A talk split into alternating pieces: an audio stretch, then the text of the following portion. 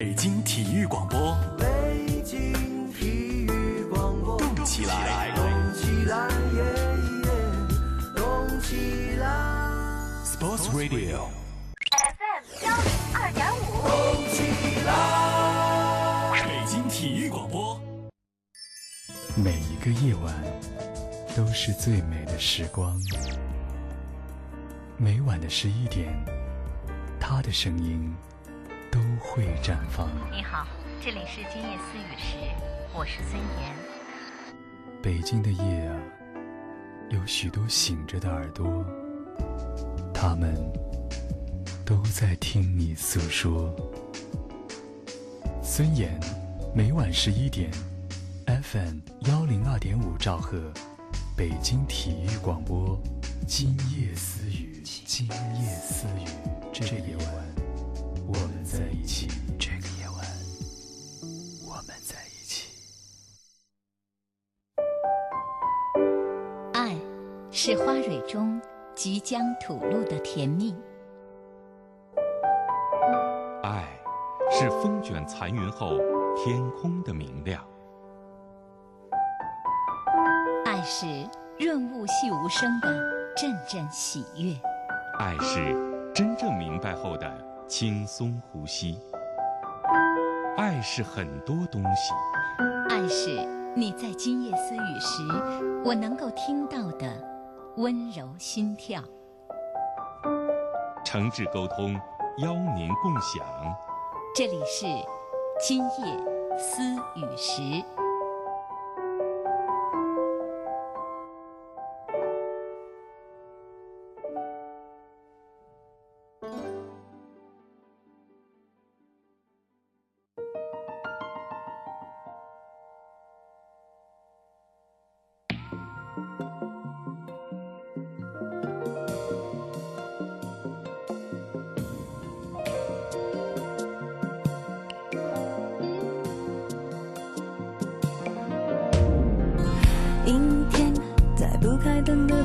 间，当所有思绪都一点一点沉淀，爱情究竟是精神鸦片，还是是寂寞的无聊消遣？香烟映成一滩光圈，和他的照片就摆在手边，傻傻两个人，笑得多甜。开始总是分分钟都妙不可言，谁都经褪去后的那一点点倦。也许像谁说过的贪得无厌，活该应了谁说过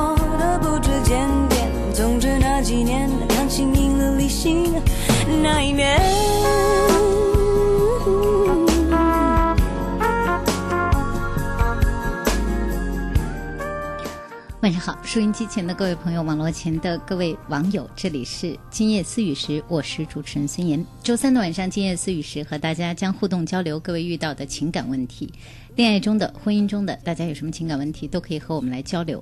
我们节目中的嘉宾是心理专家汪斌博士。大家好，各位听友网友，大家晚上好，又是一个周三的晚上哈。这一周发现大家在网上热炒一个关于明星夫妻的八卦新闻哈。对。这个我们大家应该都听到了，就是关于这个潘粤明和董洁哈，嗯呃，这个其实当事人的孰是孰非，或者究竟发生了什么事情，我想我们作为局外人既不知道，也不方便说。但是我觉得这件事情让我想到一件事情哈，做名人夫妻很难，但是呢，我觉得如果本身是名人，在夫妻如果两个人的缘分走近之后，在公众媒体上对彼此进行如此的一个口诛笔伐，我不知道两个人有什么苦衷，但我想对他们的孩子可能是一个挺大的伤害哈。由此我又想到了，其实无论是明星还是普通人，每一段婚姻关系如果真的瓦解了，可如果孩子。如果两个人有了孩子的话，我真的觉得，即使是出于爱孩子的考量，也应该想一想该怎么在之后婚姻瓦解之后的关系里去彼此的相处。那其实对孩子来讲，手心手背都是肉，爸爸妈妈都是好人，对他们也特别希望爸爸眼中的妈妈和妈妈眼中的爸爸是好人。那毕竟是对他来讲，两个人是世界上会无条件爱他的人。如果两个人闹得反目成仇，他的内心就变得很分裂了，因为对他来讲，这是一个特别不愿意看到的事情，对吧？他真的是希望，即使两个人不能再生活在一起了，那在彼此的世界里的彼此眼光里呢，依然是一个他的爸爸或者妈妈这样的角色。其实对孩子来讲，他更容易接受两个人婚姻不在的事实。我想也对他也是个保护。我也经常在想啊，就是说像这样的名人之后，嗯有一天长大了，不管通过什么样的途径，或者说他们已然已经足够到了一个年岁去理解正在发生的事情。看到了铺天的盖地我们的娱乐新闻对此的报道，他们内心会怎么想，会怎么看，对他未来会产生什么样的影响？是啊，所以无论是明星夫妻还是普通夫妻哈，当我们的感情面临到这样一些事件的时候，可能呃很多人都会想到怎么样能够对孩子更好一些，甚至有一些人他们可能会觉得为了。对孩子更好一些，那我们都不去再做情感上其他的一些个人的考虑。嗯为了孩子，大家会维持下去，会不得不面对下去。当然，我们也说过，这未见得是最好的方式。对，作为成年人来说，可能每个人都有选择自己情感道路的权利，但是最重要的是在相处的时候，或者在分手的时候。其实这两天我也看到，呃，网络当中也有人这样说：如果有一天不得不分手的时候，大家能够多念一念当时的好，其实更和平的分手，应该这时候才能体现一个人真正的。我们且不说爱情还在不在，但是至少人格如何。对，而且我在想，这样的互动可能会真的焕发出大家越来越多心中的憎恨哈。就是说，由一个人开始，开始一个恶性的循环。当你更多的看到我的不好，说出我的不好的时候，也焕发出我的防御，甚至是攻击性的一面。我也真的希望能够像孙老师说的，我们都。念一念对方的好，真的找一个好的方式去分手，不光是尊重对方，也是尊重自己，更重要的是尊重你们俩共有的这一个新的生命，尊重他的感受。而且，我想这可能才是一种最深的爱，而不是为了一己之力逞口舌之快。对啊，所以大家都说，其实最寒心的，呃，两个曾经相爱的人，不是分手让人最寒心，而是。两个曾经相爱的人，有一天变得这样的，相互之间都会有一份伤害在里面哈，这让人很寒心的。我们每一个人的感情，可能都会啊、呃觉得这样的一个局面是谁都不愿意看到的。所以，当有一天不得不分手的时候，多一点点理智，多给对方一点点空间，给自己一点点时间，这是最好的事情哈。好，今夜思雨是我们今天的晚上和大家一起分享的是各位遇到的情感问题。如果大家有一些情感的问题想和我们互动交流，想和我们的嘉宾来呃交流，大家可以通过我们的互动方式参与进来。下面我播报一下我们今天可以和大家互动的方式。各位遇到的情感问题可以告诉我们，短信发送到幺零六二八八二幺零二五幺零六二八八二幺零二五，还有可以和我们通过网络来互动。北京广播网，我们的节目在视频的直播中，大家可以观看我们的节目视频，可以在视频的聊天室给我们留言。观看的方式是登录北京广播网，进入我们的视频频道，呃，点击我们体育广播周三的今夜思语时，就可以看到我们的节目现场。可以在视频的聊天室给我们留言。新浪的微电台。大家也可以收听到北京地区广播、北京体育广播现在正在直播的《今夜思语时》，那也可以通过新浪的微博和我来互动。《今夜思语时》主持人孙岩，这是呃我在新浪的微博，大家也可以把现在想和我们说的情感问题留给我们。昨天还有一位女孩子在说，说为什么你们节目当中没有那个对，呃，刚刚大学毕业二十二岁，然后到这个二十八岁结婚之前这段这个，啊、专门给一段时间做节目哈，就是说对这个年龄段的。我昨天在节目里说，我说其实我那天还和汪冰博士，我们俩还在说呢。我们最近会觉得这个年龄段年轻的朋友问的问题特别的多，对我们的节目中更多出现的朋友，我们听到他描述自己生活的境况，不是刚进入职场，就是这个相亲了几次还未果哈，对逐渐在奔三的过程中开始挺着急的，所以我们才发现，其实我们的听众朋友越来越多的是这样一群正在追求爱的路上，正在有的时候为追求爱没有得到而痛苦，甚至是因为在追求爱的过程中遇到了一些挫败而不知道该怎么办的朋友们。其实，呃，特别能理解这个年龄段的一些朋友们，比如说大学毕业了，这时候刚刚进入社会，会面临各种各样不知所措和适应。嗯、那在个人的问题上也是这样的，这时候的感情可能开始寻觅了，或者有一些人呢，也许在恋爱当中也会有各种各样的问题。啊、那么要呃，完全是其实从过去一个学生身份，由这几年过渡，将来要到了一个成家的这样一个呃状态。嗯那这几年事情应该是很多的，对内心的困惑也会很多。是啊，是个人生的转型期，从上大学的学生的状态是一个人，到后边和一群人的交流，进入职场。那从情感状态，从青涩的可能是单相思的一个人的状态，进入两个人的状态，那也是要一个学会去如何经营感情的过程。所以我觉得，可能这段年龄是一个人生中渴望最激烈、最有热情、最有冲动，也正是因为那么的有热情，那么的有冲动，那么的理想化，可能也是容易一个跌跟头，或者是失落和失望的时候。到这个时候，我想我特别理解您，也特别希望有一个专门的时段，来去回应自己内心的这样的困惑。其实我觉得我们每周三可能也花了一些时间去回应这方面的困惑。嗯，对啊，好，我们有视频的网友就说了，说，哎，你们说的还是挺好的，人的心态很重要，多想想别人的好，也许在生气的事儿就不叫事儿了。人生要学会自我调节、自我开导。其实冷静下来，真的觉得对方。那么可恨吗？我平时跟我太太就这样，在吵架的时候多想想对方的好，其实就没那么生气了。如果不这样，大家会吵得很严重，事后也会很后悔。嗯，不过我觉得很佩服您是怎么做到在生气的时候还能想到彼此的好，这真的是您的修为哈。如果两个人都能做到，那就是两个人在经营感情方面真的还是很智慧的。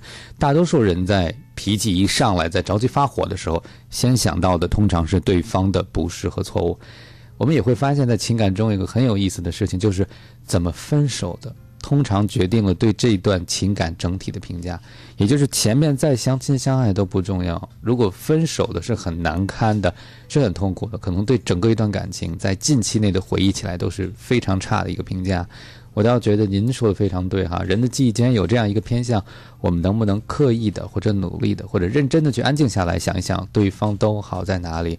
我觉得这个工作也更应该做到平时，对吧？如果我们平时就经常能念对方的好，不仅念，而且还能说表达给对方，也许吵架或者变得不好的机会也会减少。嗯，好，那我们继续来看一看大家和我们互动的问题，情感的问题、恋爱中的、婚姻中的，大家现在有问题都可以询问，可以现在在我们节目中和我们来互动，看看我微博的私信当中有一些朋友问到的问题哈。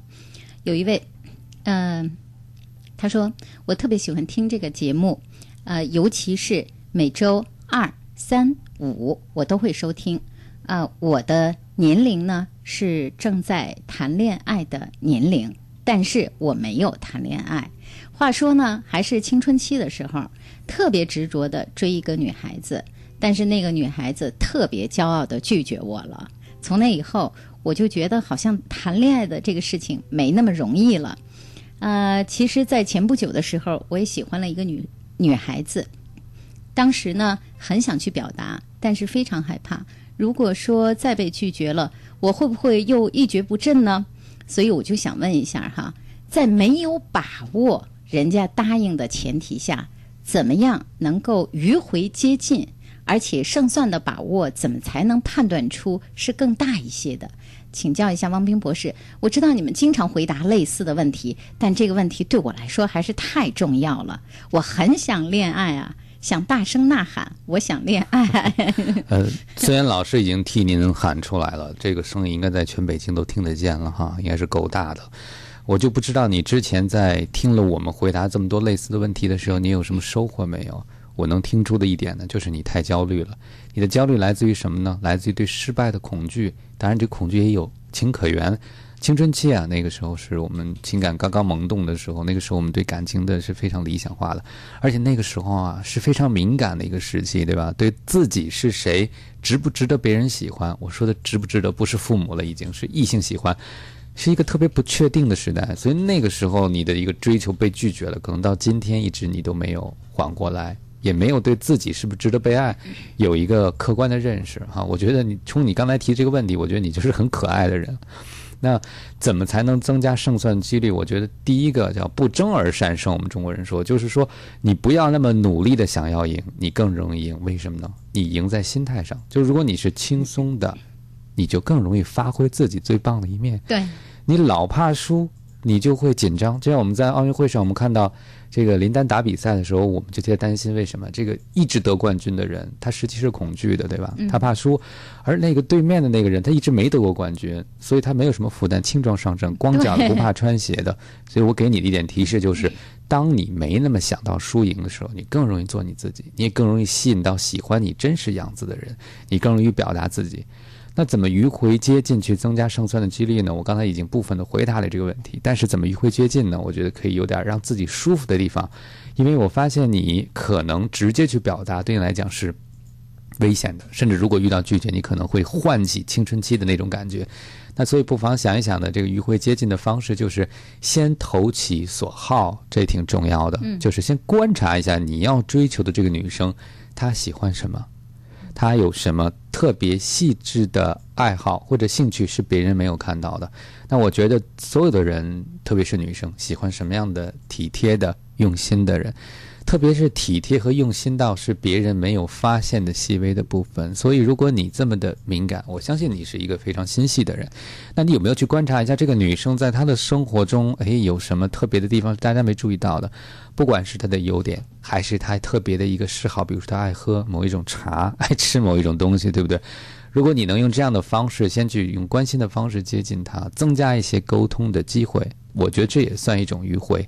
但说到根本上来讲，我觉得我希望你打消一个念头，就是说，追求不等于胜利，特别是所谓有把握在做这件事情，在感情中、在婚姻中、在生活中，几乎都是不可能的。你说谁有把握？完全能够去应对生活才开始生活的呢？谁有把握完全保证我的婚姻一定会白头偕老才开始婚姻的呢？我觉得恰恰是因为自己带着一个好的愿望，我愿意努力朝着这个成功和幸福的方向去经营，才投身去，并在这过程中逐渐的学习。所以啊，允许自己失败，这不能说明你不可爱或不值得爱，只是每次如果在迂回接近中，哎，学会了更好的去爱，我觉得你也在成长。嗯记得好像前不久看了一个什么电视剧，我我忘了，呃，好像还还比较热播，呃，就是一开始就是有一个男孩子要结婚了，然后就害怕结婚，是吗？是有这么一个电视剧吗？我好像就看了那么一集半集的，哦，好像是叫哦叫《北京青年》吧？对对对，现在就一个男孩子遇到了这样的问题哈，他说 要结婚了，呃，家里已经都定好日子了，在春节，酒店也定了，家里边的很多的这个准备工作也正在准备中，可是我却想退场了。我知道这样做特别的不地道，我也知道这样做会对不起他，但是我内心的这个想法越来越强烈。仔细想了想，可能还是觉得我们不太合适。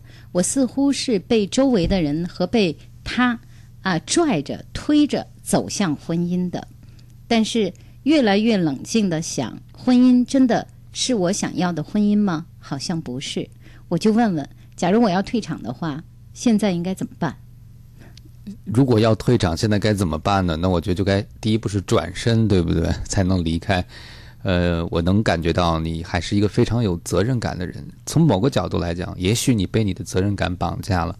大家女朋友觉得我们都恋爱了，不结婚，你对不起我。嗯，家里人觉得，哎，你就应该这样走下去。所以我觉得，为了让家里人高兴，为了让女朋友高兴，你就一直走到了今天。也许你的不情不愿不是始于今天，只是在今天，终于结果要面对的时候，这个感觉，对，强烈的感觉就出来了。是，所以我在想说怎么退场，我不知道你是不是想问我们怎么优雅的退场哈？但我觉得这蛮难的，但是我希望通过我的话给你减轻点心理负担。我举个例子，如果我们是个女孩子，有一个男生在我们恋爱的最初就跟我们很早就提出来了，我特想娶你，我特想跟你结婚。那他当时就这个顶天立誓就说了，然后我们相处了更长时间以后，这个男孩子突然发现，哎，他对我们的感觉变了。对，这个时候，如果我们作为女孩子还坚持说不行，你当时答应娶我，你现在必须娶我，你们觉得这女孩子是不是有点缺心眼儿呢？就是说，就因为人当初说了，现在不爱你了，我还要求你要娶我，其实从某个角度对女生也是件不好的事情，对不对？对，其实是对自己不负责任。那我觉得你别有那么大的心理压力，只要还没有真正的结婚，如果你觉得两个人不适合，其实你的转身也给对方一个机会。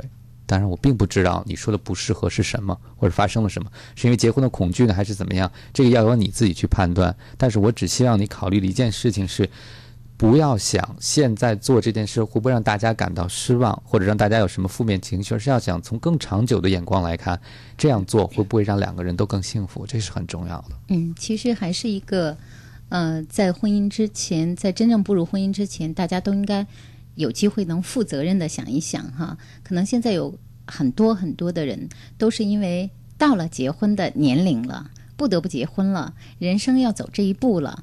啊、找了一个人和自己谈恋爱了，那父母也在期盼，亲友也在期盼，大家见到以后问的第一句话都是怎么样，什么时候办事儿啊，是吧？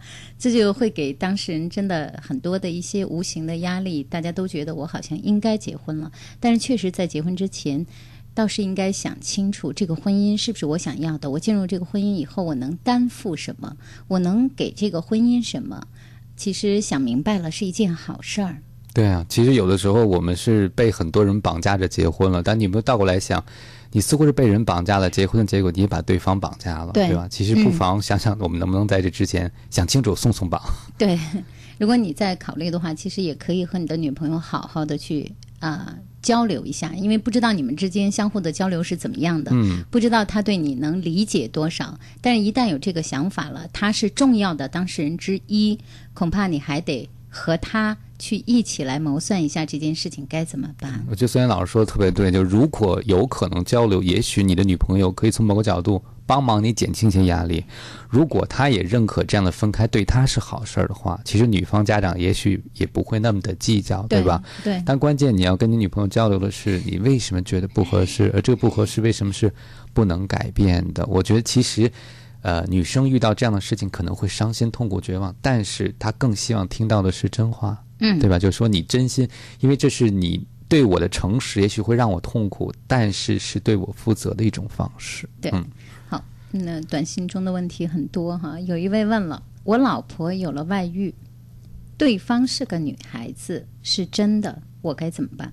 嗯，那所以这个时候，我觉得你肯定很意外、很错愕，甚至就像我们这个短信说的，我能感觉就是挨了一记闷棍哈。嗯，如果您确认是这件事情的话，那我觉得其实这个时候应该这个问题也不光是问给我们的，应该是问您的妻子的，就是那如果你知道这件事情了，那你就要跟你妻子去说，你能不能接受？看起来这对你意味着什么？对对你们婚姻意味着什么？你希望有一个什么样的结果？我觉得可能现在没有一个所谓最好的做法了，更重要的是你希望如何。嗯呃那我觉得这个结果要经过两个人共同面对，才会知道下一步该往哪里走。所以我觉得还是要跟妻子去直面这件事情。嗯另外一位，呃，说急盼解答。我结婚十年了，夫妻感情一直不好。当初因为我父母的原因，没有任何感情基础，就和他结婚了。婚后的这些年，因为我们俩性格差距很大，几乎每天我们都会为一些小事儿争吵，几乎每晚都是相互赌气睡觉的。半年前，我们单位来了一位单身的男同事，他为人谦和，有爱心，有责任心，乐于助人，对我帮助也特别的多。后来我就和他接触越来越多，慢慢的我就发现我对他有感情了。半个月前他调走了，这段时间我满脑子都是他，每时每刻都在想着他，总想给他打电话。一听到他的声音，我整个人都会从心里开心起来。这种情绪已经影响到我正常的工作和生活了。我就想问一下哈，如果这么强烈的思念一个人，已经快半个月了，还没有一丝减弱的迹象，我都控制不住自己的心了，这是不是成什么病了？长期这样下去，我会怎么办？不知道有什么办法能让我在不彻底忘记他的情况下，使我的心能够安静下来，让我能正常的工作生活。期盼您的解答。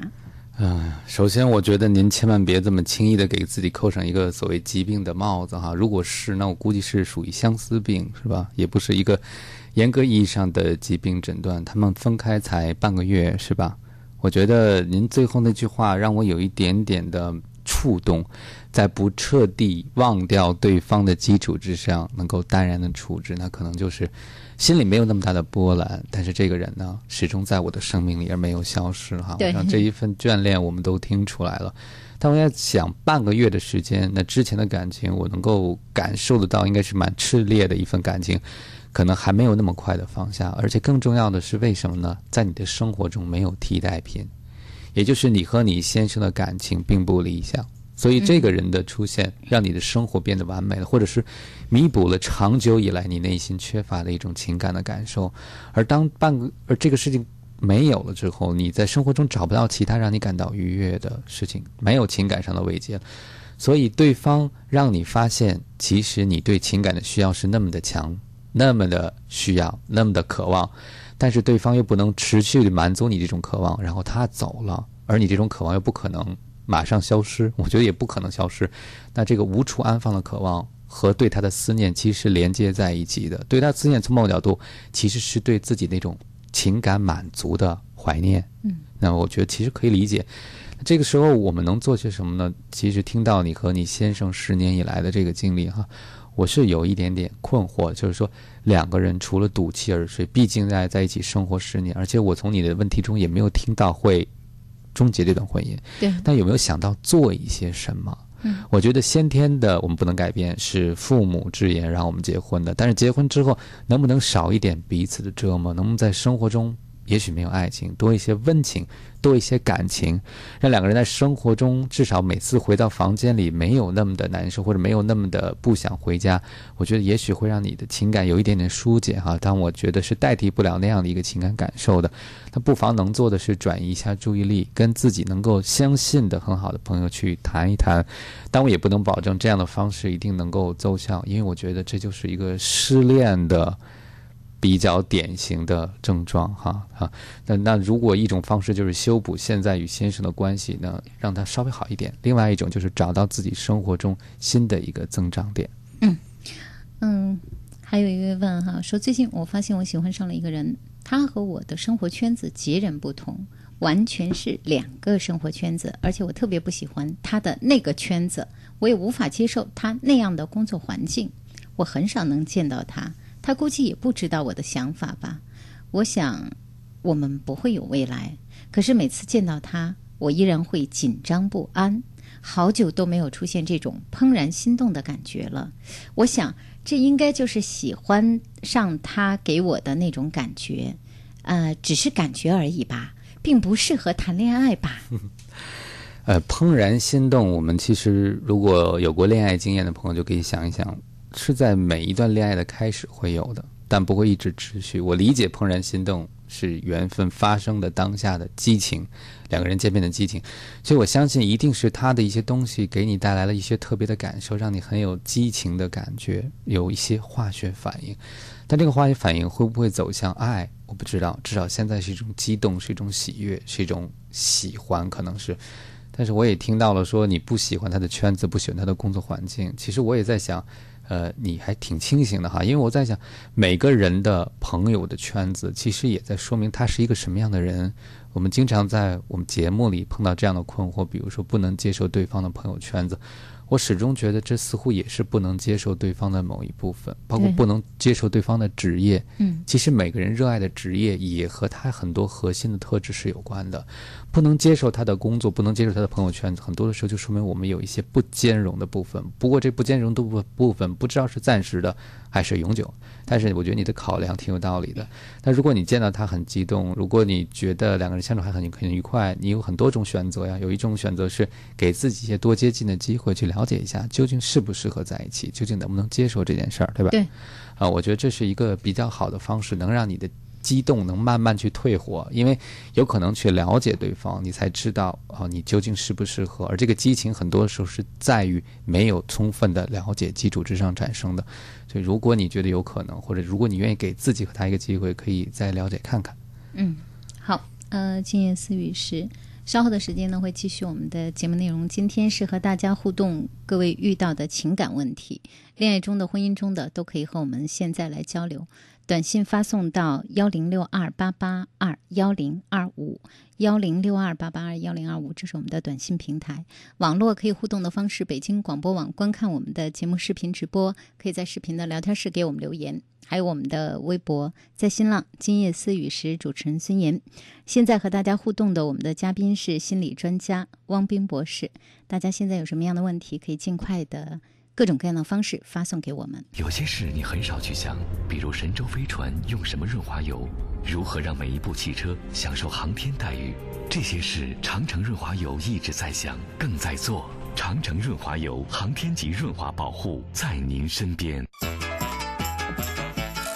由接力出版社主办的中国传统童谣少儿诵读大赛北京赛区开赛了，只要入围就可获奖。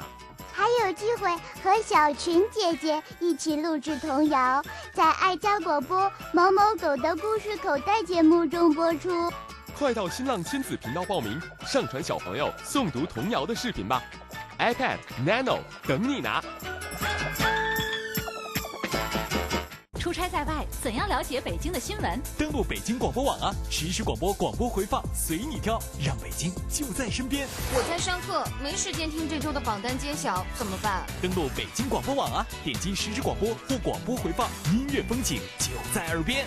晚上要开会，球赛转播听不到了。登录北京广播网啊，点击实时广播或广播回放，随时还原赛事精彩。广播也可以网上听，北京广播网 www 点 rbc 点 cn。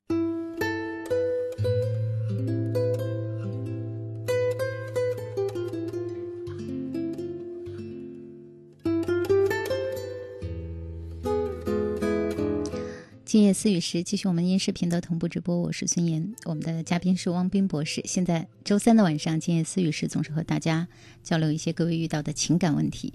有问题想和汪斌博士交流的，尽快的可以告诉我们。有一位朋友是特意要问你的哈，他说想问一下，汪斌博士是不是出了一本关于爱情问答的书？如果平时在爱情中遇到了一些难题的话，是不是翻翻您那本书就能得到答案了？呃，希望给大家一些启发，是在今年出本书叫《辣问爱情》哈，还、嗯，呃，其实有没有固定答案不知道，至少是提出一些问题供大家思考。我觉得可能，呃，比如说我们平时看了这样的书。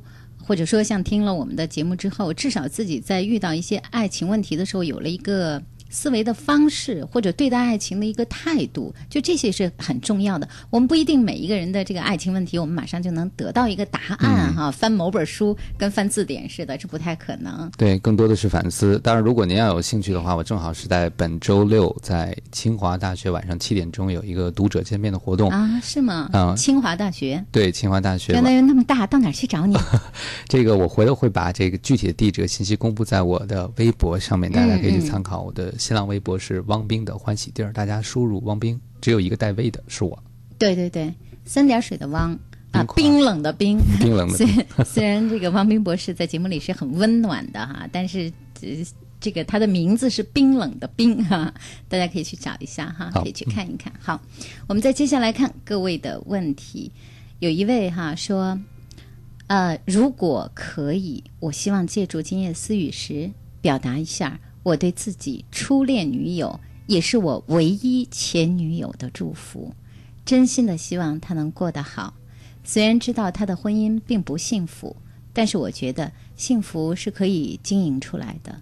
对于我来讲，只祈祷她与别人相携前路时能畅通无阻，而我是否同行，早已经不再重要。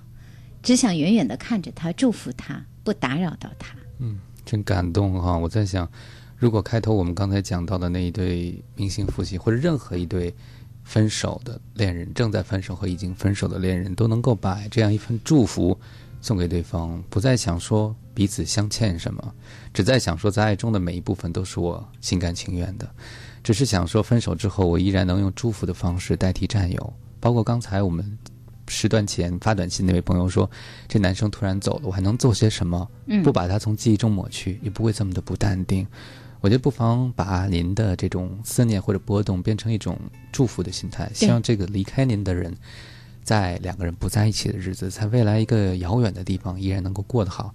每天想想他过得好，你会快乐。慢慢的，我想这种思念可能会升华成您所需要的那种不忘记的、淡淡的、永远在生命之中的。虽然不在一个地点，在内心中是同在的。嗯。接下来看其他的各位，有一位是一位先生，今年二十九岁，一位丈夫。他说：“我妻子大我十多岁，我们结婚四年了，感情很好。但是我妻子答应我最看重的一件事情，现在又做不到了。朋友们都劝我离婚，我该怎么办？”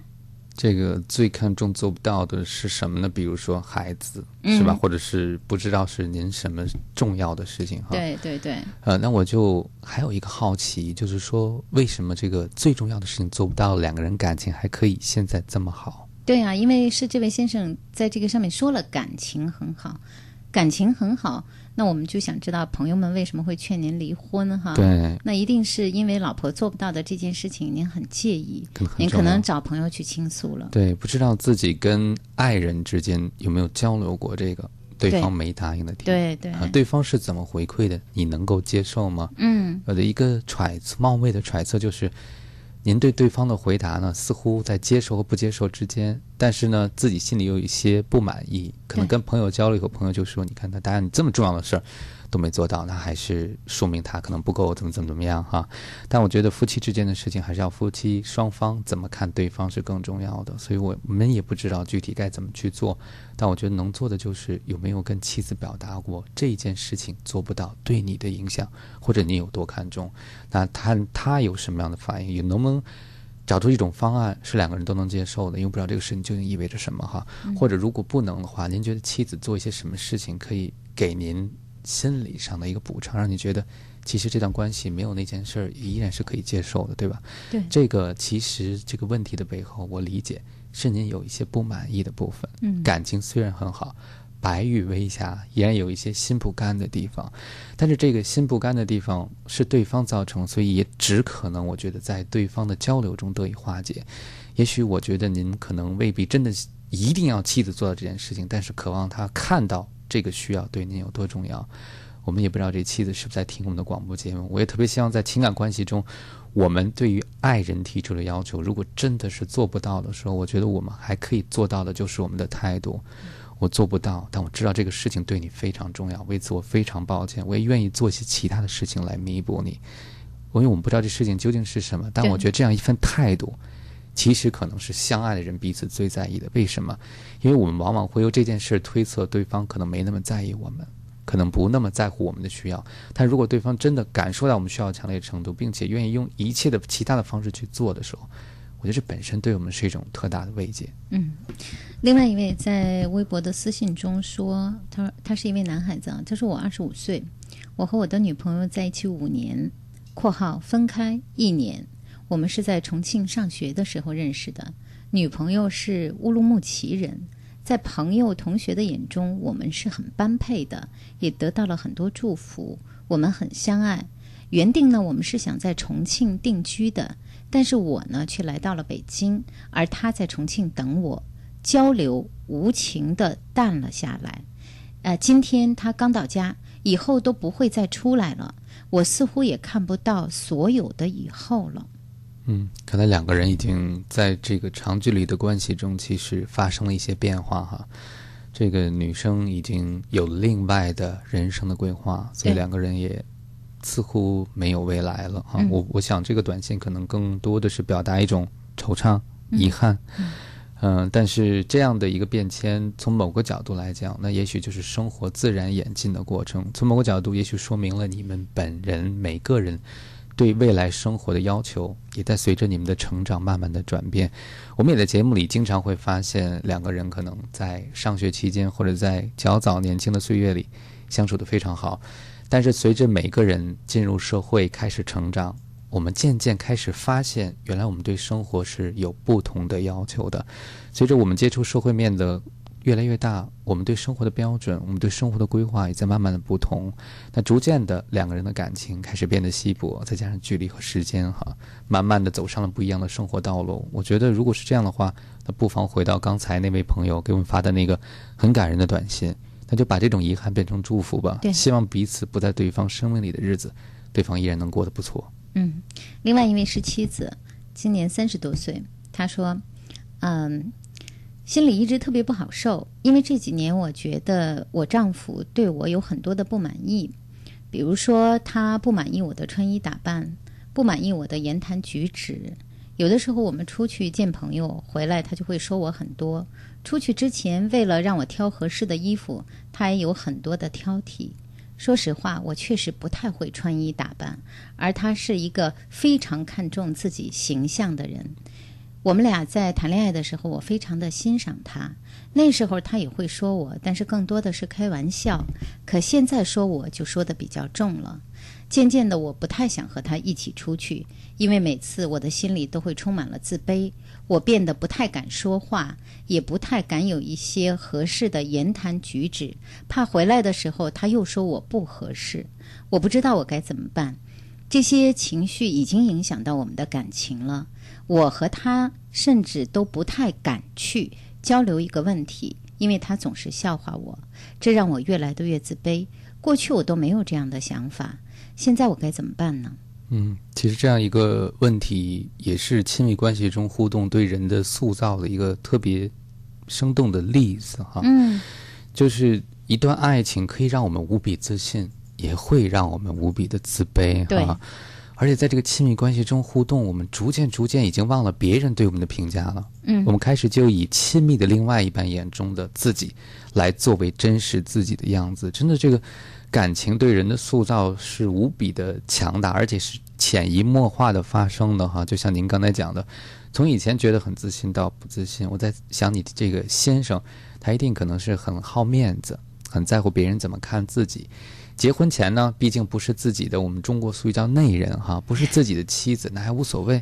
现在成了自己的妻子，我猜他可能在外边还是个挺，也许是个有头有脸的人哈，也是一个在这个圈子里还是很有面子的人，所以他就会想到，你看我要带我的老婆出门，他也应该达到一个什么样的水准和标准，对吧？嗯从某个角度，我觉得这是当初他吸引您的地方。他可能真的是挺有做派的一个人，对吧？挺有要求的一个人，挺有品味的人。但是今天在婚姻关系的互动中，就成让你不舒服的地方了，嗯因为他这样的要求一定会影射到最亲近的人身上，是的 特特别是他经常带出去的这位，对吧？嗯但是我觉得您在内心里就感受到了很大的压力，而且因为两个人你看没法沟通问题了，所以嗯看来只能默默的承受了哈，把这个问题发给了我们。我挺能理解您承受的压力了，但是我觉得呀，还是先要让自己变得自信起来。因为如果你在这个关系中处于一个自卑的状态，那你就更不敢去做决定，也更不知道该怎么办。那丈夫就会更觉得你做不了主，我嗯需要告诉你你穿什么。嗯我觉得首先还是要变得自信起来。穿衣服上可以听对方的意见，但是你是不是一个合格的妻子，或者是你是不是一个值得别人爱的女人，这个可能不是他一个人的判断就可以做主的。所以还是应该看到自己身上的优点、积极的方面。应该在跟先生的沟通中去说，我知道你可能是为了我好，你可能是希望我穿的更有品位，我也知道你希望我出现在面前的时候是希望你脸上有光的，对吧？但是你说话的方式，我觉得我是接受不了的。我觉得在这样的关系里，您一直在退，在退的结果呢，先生就会不停的进。两个人的关系永远是在互动的过程中。当我们觉得先生让我穿这个，我穿这个；先生让我做这个，我就做这个；先生让我怎么做，我就怎么做。即使我很委屈，那时间久了，先生可能不知道你的委屈，因为你已经不跟他交流了。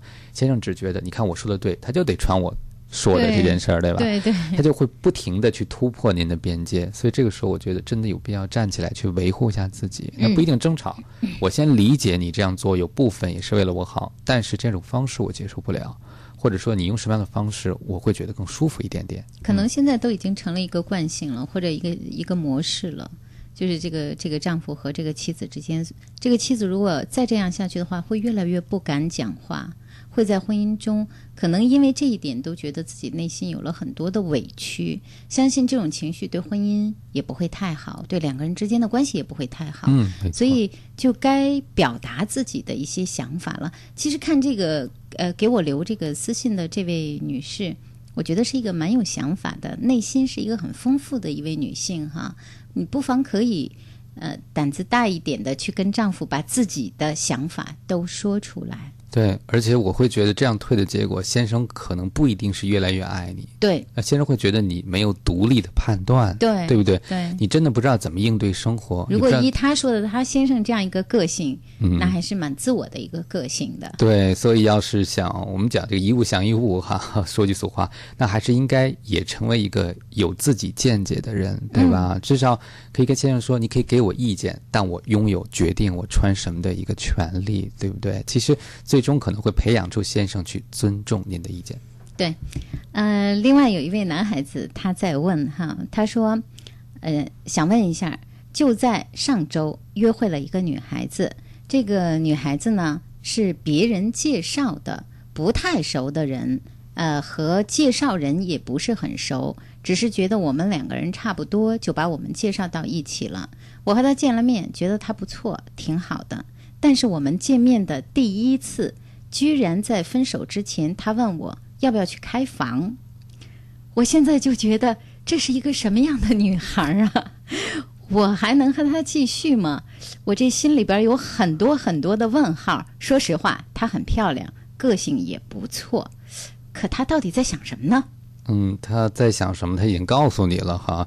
我觉得这个女生首先她肯定对你很有好感，对吧？我相信他也不会见每一个人都问同样的问题，他一定是觉得你就像你给我们的问题的感觉是个非常可以信赖的、非常注重责任感的、非常认真的、非常靠谱的。呃，好青年哈，所以我想这也可能是他为什么觉得可以问你或者提出这样的邀请的一个原因。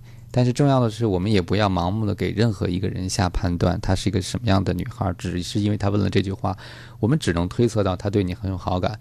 但是重要的是，你和她在这个问题上的认知差别，可能是说明你们价值观的差别。你可能会觉得发展到这个程度一定要有充足的了解，可是，在他的生活里，觉得两个人有好感，那我们就可以肌肤相亲啊，可以让彼此愉悦呀、这个感情未必是一个相冲突的事情啊。那每个人的对情感、对性的理解是不同的，我们只能这么讲哈。那至于要不要发展下去，那除了漂亮以外，我觉得更多的是两个人在这方面的价值观会不会起冲突，这可能是更重要的。嗯，对，如果可以的话，是不是可以再接触一下，再了解一下？嗯假如说你还觉得这个女孩又漂亮又可爱，那你不妨可以去了解一下。再说，主动权也在你这边对，，嗯。所以我觉得这个再走一走看嘛。小伙子可能是一直是生活在一个非常谨慎的一个保守的氛围里，周围从来没有这样的姑娘。这姑娘横空出世，把他吓住了，你知道吗？对对对，嗯，以后有什么样的问题还可以继续告诉我们。接下来看下一位问的问题哈，下一位问到的问题呢是，呃，一位已经结了婚的朋友，那他是这样说，他说，我觉得我受到了很大的伤害，啊、我的老公和我一个还不错的女友说了很多我不好的话，这是在我出差的时候，他们有一次有机会见面，他居然就跟我的女友诉说了我们之间婚姻上的一些事情，而且听我的女友告诉我，他对我有很多的不满。我不明白这样的话为什么要找别人说，而不告诉我。我们之间是有矛盾，我们也吵了架，也有很多次我有离婚的念头，但是看在孩子的份上，我没有这样做。可是让我现在觉得伤心的是，他把这些事情会告诉我的朋友，他就没有想过我有很多的顾虑吗？我想他一定知道您有顾虑，他更知道一件事儿，您的好朋友有可能把他的话传递给您。嗯，所以我在想，一位先生既然知道这是我妻子的朋友，对我还会把对我妻子的抱怨说给他，他有什么考虑吗？嗯就像您问的那问题，我觉得很重要。他为什么不直接跟我说呢？那是不是对丈夫，我们是从丈夫角度来解读一下，觉得直接跟您说没有效果呢？或者屡次吵架之后没有任何改善呢？这是不是他的一个原因呢？虽然我们不认为这原因就一定是对的哈，这是他的考量。还有一个，他有没有想过通过这一个中间人把一些话渗透给您呢？或者说，他是不是特别希望您的这位朋友能给他做个裁判呢？你知道，有的时候我们会拉近我们的朋友或者周围人的朋友，特别是了解对方的朋友，你来给我评评理。你说我说的这些问题，他有没有？因为你很了解他，对不对？因为他特别希望想找一个人去支持。你看，我对你的意见不是因为我的问题，对，而是确实存在的。想找一个熟悉您的人来做一个公公证人，或者找到一个相应的证据支持自己的观点，这都有可能。但是我觉得还是回到那件事，这个事情已经发生了。那先生跟对方讲的事情，究竟是不是一个存在的问题？嗯，这个问题可不可以改变？可不可以调整？我觉得这个比去简单的纠结先生为什么要这么做是更重要的。因为我想在先生在跟他说之前，也一定跟您说了。在说之后，两个人有没有通过一些有效的互动，让这个问题得以缓解呢？或者得以改变呢？是不是因为一直没有改变，才变成今天这个样子呢？我不是说责任一定在您，只是在想，如果这个婚姻还要走下去的话，我们应该想的，每个人都应该想一个问题。我能做一些什么改变，让这个婚姻不要让我们两个人这么难受？对，有些人可能会想到这是一个呃解决婚姻问题的一个办法，就是我有些问题我跟他说不通，我跟他信任的朋友去说，或者我跟他父母去聊一聊，是不是由别人来劝一劝会好一点？不过这一招呢，也确实要慎重的使用哈，因为我们每一个人其实都不太希望我们和伴侣之间一些感情上的互动由别人来介入，所以。呃，这个在这样去做之前，可能还是要对两个人之间的感情做一个判断，而且什么样的话可以跟别人说，什么样的话不可以跟别人说，这在请别人搬救兵的时候，也是我们要特别注意的。对，我觉得孙老师这个提示非常对哈，就是说，如果你要跟你先生在交流这个事儿的时候，我觉得你可以跟他举个例子，比如说，我要是把咱们俩的事儿告诉我一个。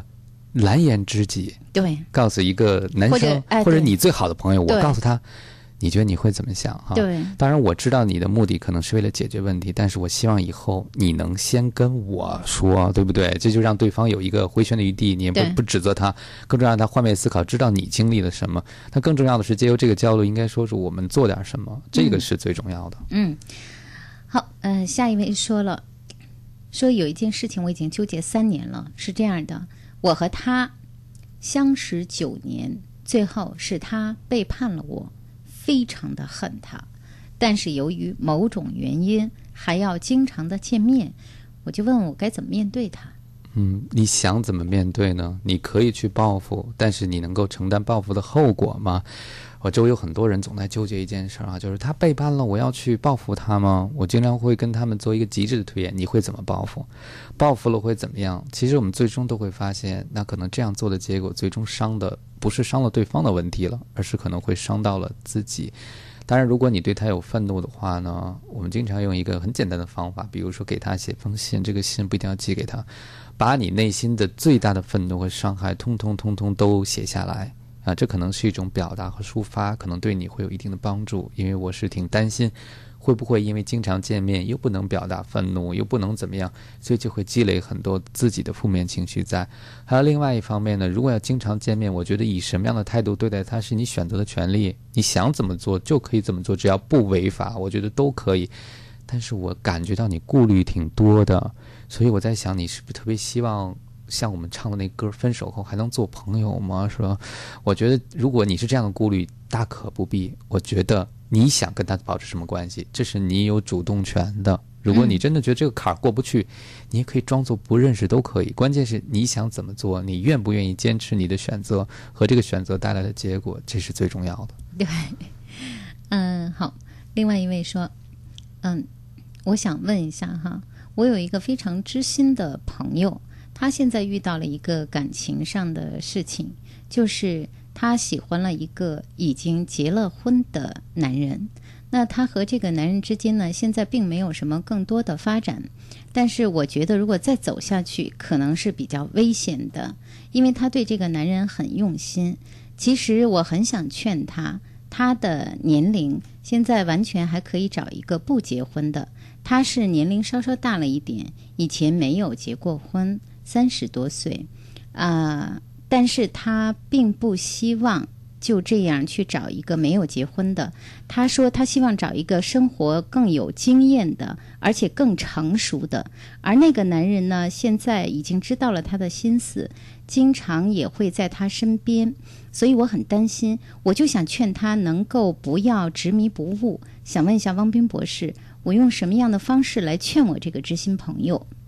我听完你的问题啊，我其实感觉挺无奈的，呃，因为人现在爱情中，特别是处于这种非常激情的一个阶段的或者迷恋的阶段的时候，别人说什么可能真的很难听进去。我倒是觉得，作为他这么好的朋友，您的焦虑我非常理解，我也觉得你真的很善良哈。希望你的这个朋友不要受太大的伤害。我觉得你能做的就是把你能想到的最坏的可能告诉他。第一个，先去理解他，可能确实有些感情是不能自已的，是不能自拔的，是不能自控的。但是同时，你应该跟他分析说：，哎，你有没有想过未来会怎么样？你有想过最坏的结果是怎么样？如果你都把这些话跟他说清楚，他还这样选择，那是他要为自己的决定去负责任。可能再怎么劝，我不知道会不会有效果。这是我能想到劝他的办法。我只是想说，不管是我们的亲人、我们的朋友、我们的家人，都有可能做出一些选择是我们无法接受的。但我们表达爱的方式，除了去劝说，除了去改变，更重要的是，当劝说改变无效的时候，我们愿意陪伴他去接受他要面对的那个结果。就是有一天他真的因为他的选择跌入了这个跌了跤，或者摔倒了，或者失败了，我们依然愿意陪伴他的身旁。我觉得这已经是很了不起的事情了。嗯，好，呃，最后呃，还是有朋友要问你刚才说的你的那个见面会，啊，是在清华大学，本周六应该是二十七号，我没记错了。本周六晚上七点，在清华大学。那具体的消息呢，我会发布在我的新浪微博上。谢谢。嗯，好。啊、那么今天今夜思语时，各位听到的是我们的专家汪斌博士和大家交流各位遇到的情感问题，这是我们每周三的节目内容。有恋爱的问题、婚姻的问题，记得周三的时间参与我们的节目，和我们来互动。那在节目之外，大家也可以啊、分别，比如说我的微博或者对王斌博士的微博，大家都可以有什么样的问题留给我们，或者呃提前告诉我们，我们会在节目中来解答的。那我们今天的节目内容就这样，谢谢我们的嘉宾汪斌博士，谢谢。谢谢。嗯，感谢我们今天的音频导播小明，谢谢我们的视频编导陈佩，视频摄像崔勇、叶春磊。今晚节目就这样，明天今夜思语时我们再见。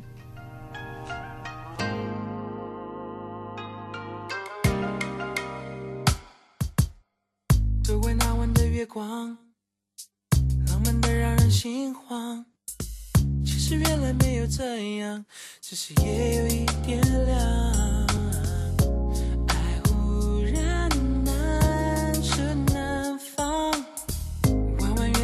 上，看我们爱的痴狂。什么誓言都不要讲，我的吻在你肩膀。